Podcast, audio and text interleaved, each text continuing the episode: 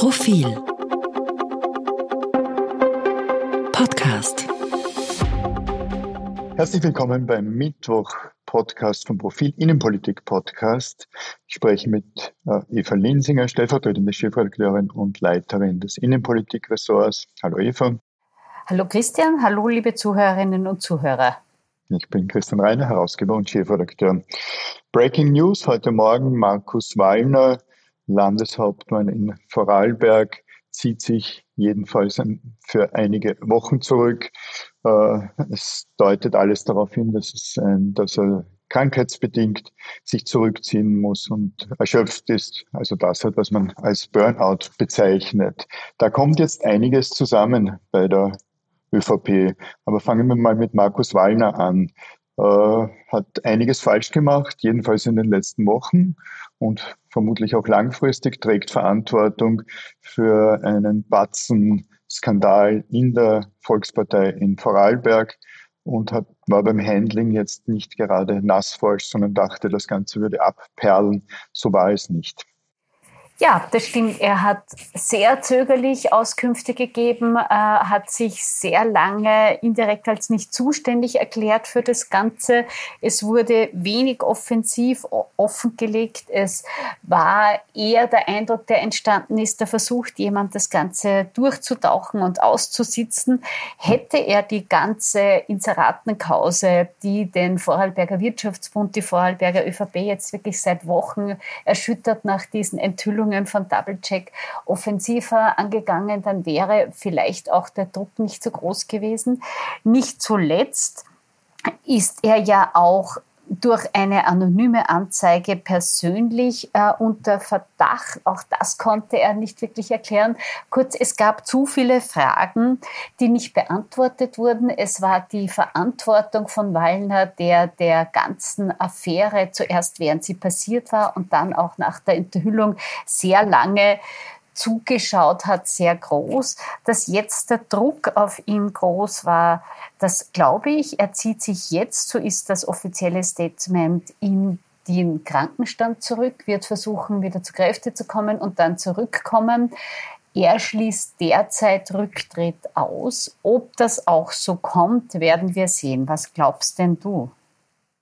Ich sehe das ganz so wie du, Eva. Wir können bei Markus Wallner nicht unbedingt äh, Markus mal nicht unbedingt dort festnageln, dass er von vornherein alles hätte wissen müssen, was da an Macheleukes in Vorarlberg passiert sind. Jedenfalls trägt er allerdings Verantwortung dafür, äh, dass er den Skandal, die Skandale nicht von vornherein als, sie, als sie bekannt wurden, äh, versucht hat aufzuarbeiten. Er dachte, es verschwindet. Nicht erwähnt haben wir noch das Mobiltelefon. Mitten in dieser Affäre äh, ließ er sein Mobiltelefon tauschen und damit löschen. Ob das nun Routine-Tausch äh, und damit löschen war oder nicht, spielt keine Rolle.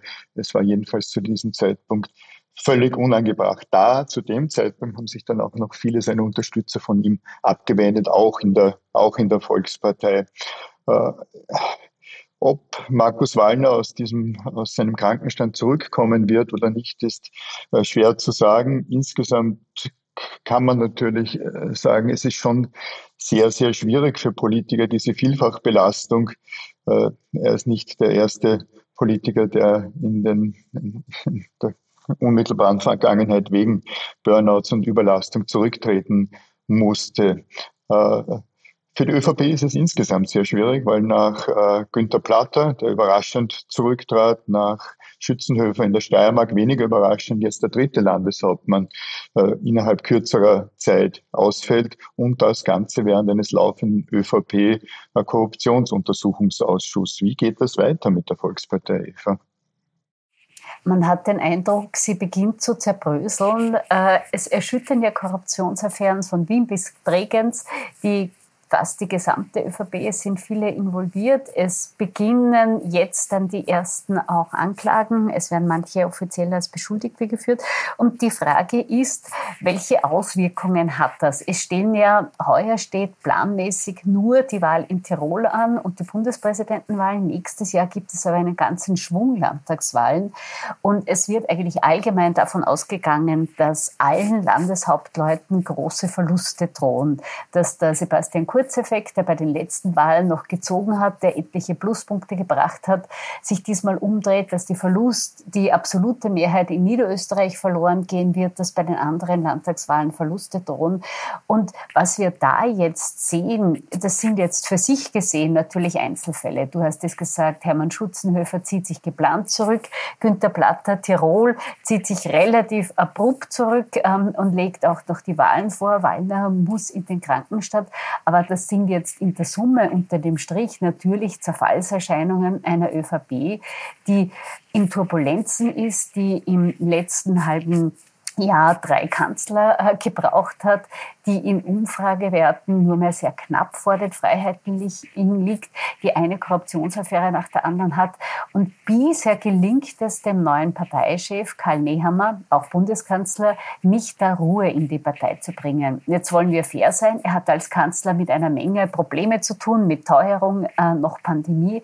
Aber es wirkt nicht so, als könnte er die ÖVP beruhigen. Und man muss es immer wieder sehen, auch die ÖVP selbst ist der Beschuldigte, auch gegen sie wird ermittelt. Siehst du da Anzeichen, dass der Parteichef die Partei in den Griff bekommt?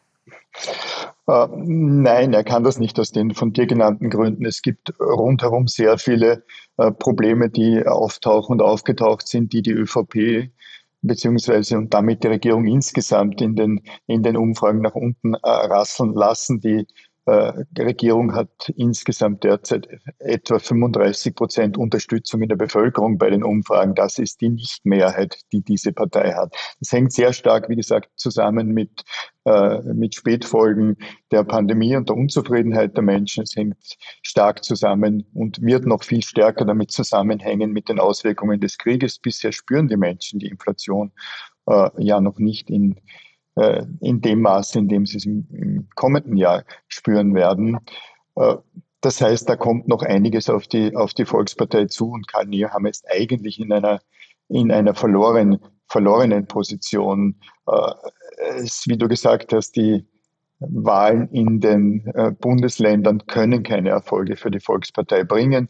Äh, vielleicht in Niederösterreich so halbwegs, aber sonst, sonst nicht wirklich. Das Personalreservoir der Volkspartei ist auch nicht gerade äh, gefüllt wie die, Gas, die Gastanks vor äh, dem Ukraine-Krieg. Also äh, extrem schwierig. Noch ist Karl Nehammer in der Partei äh, nicht, nicht angezählt oder auch nur heftig in der Kritik, zumal manche ja froh sind oder froh waren, dass Sebastian Kurz mit seiner, mit, mit, mit der übersteigerten Politik, die er gemacht hat, äh, zurückgetreten ist und gegangen ist. Es ist auch so, dass in den Ländern ohnehin jeder ein eigenes Problem haben wird. Aber wenn wir von den Ländern sprechen, du hast das angesprochen, da wird jeder bei den, bei den Landtagswahlen, jede Volkspartei, Landespartei eigene Sache machen und sicherlich nicht die Bundespartei stützen. Das heißt, insgesamt würde es mich nicht wundern, wenn die Volkspartei bald in den Umfragen unter 20 Prozent zu liegen kommt und käme.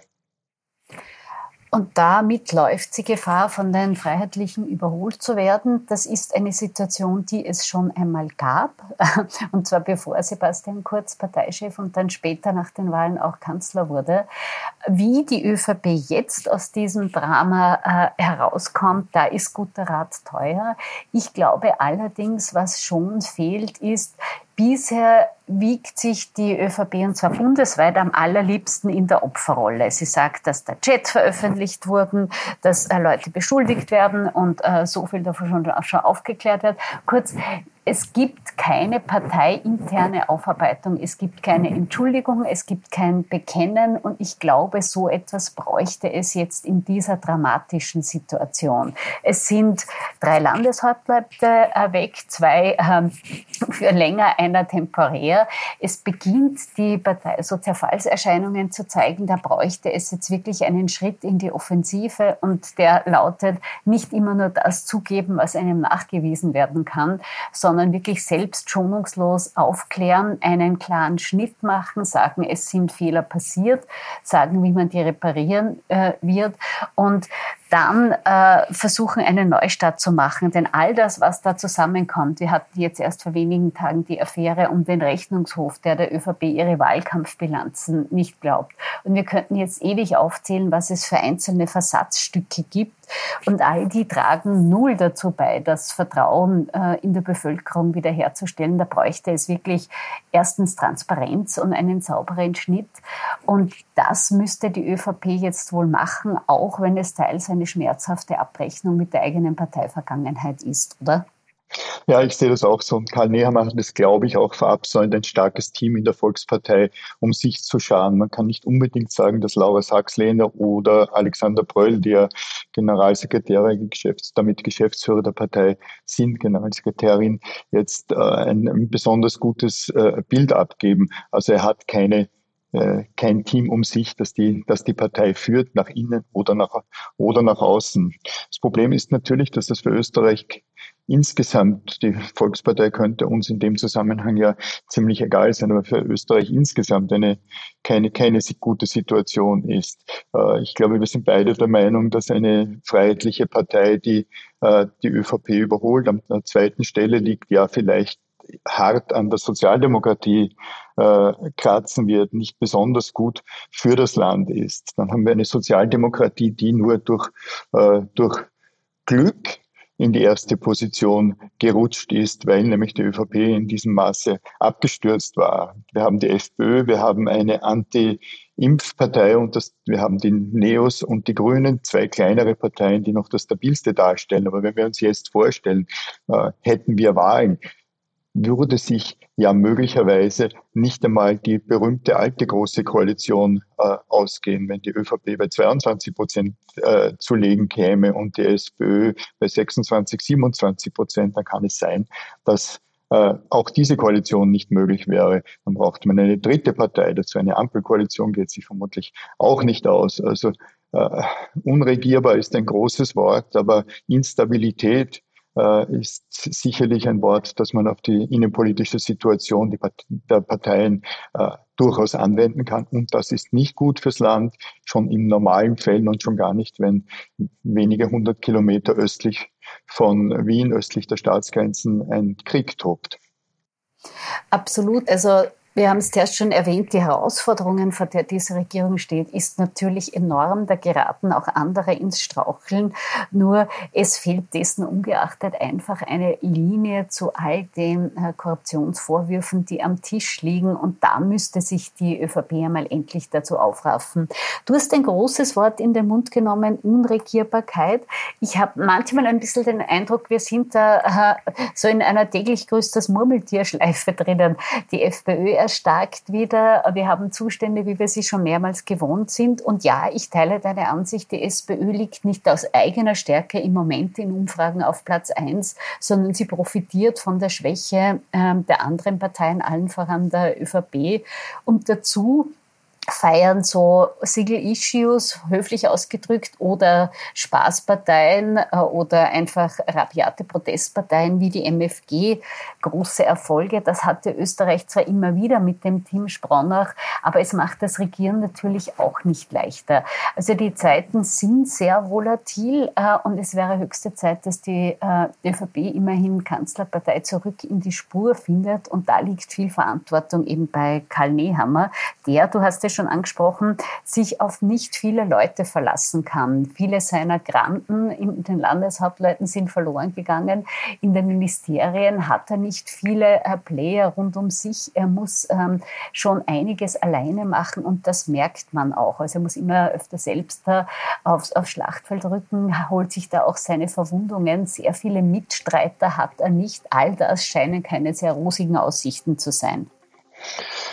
So ist es. Ich glaube, viel mehr kann man gar nicht dazu sagen. Äh, wir sprachen viel über die ÖVP heute. Anlass war und ist der Rückzug, der Tempo, jedenfalls temporäre Rückzug von Markus Wallner in Vorarlberg.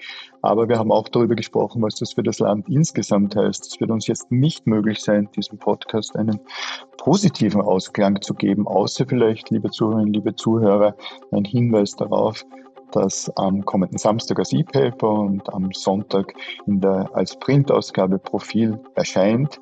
Als Titelgeschichte planen wir derzeit eine außenpolitische Geschichte, die allerdings stark auch mit uns, mit dem Westen zusammenhängt. Mehr wollen wir jetzt nicht verraten. Liebe Eva, ich bedanke mich äh, für das gemeinsame Gespräch. Liebe Zuhörerinnen, liebe Zuhörer, auf Wiederhören und bis zum nächsten Mal. Danke Ihnen, danke Christian, äh, bis nächste Woche.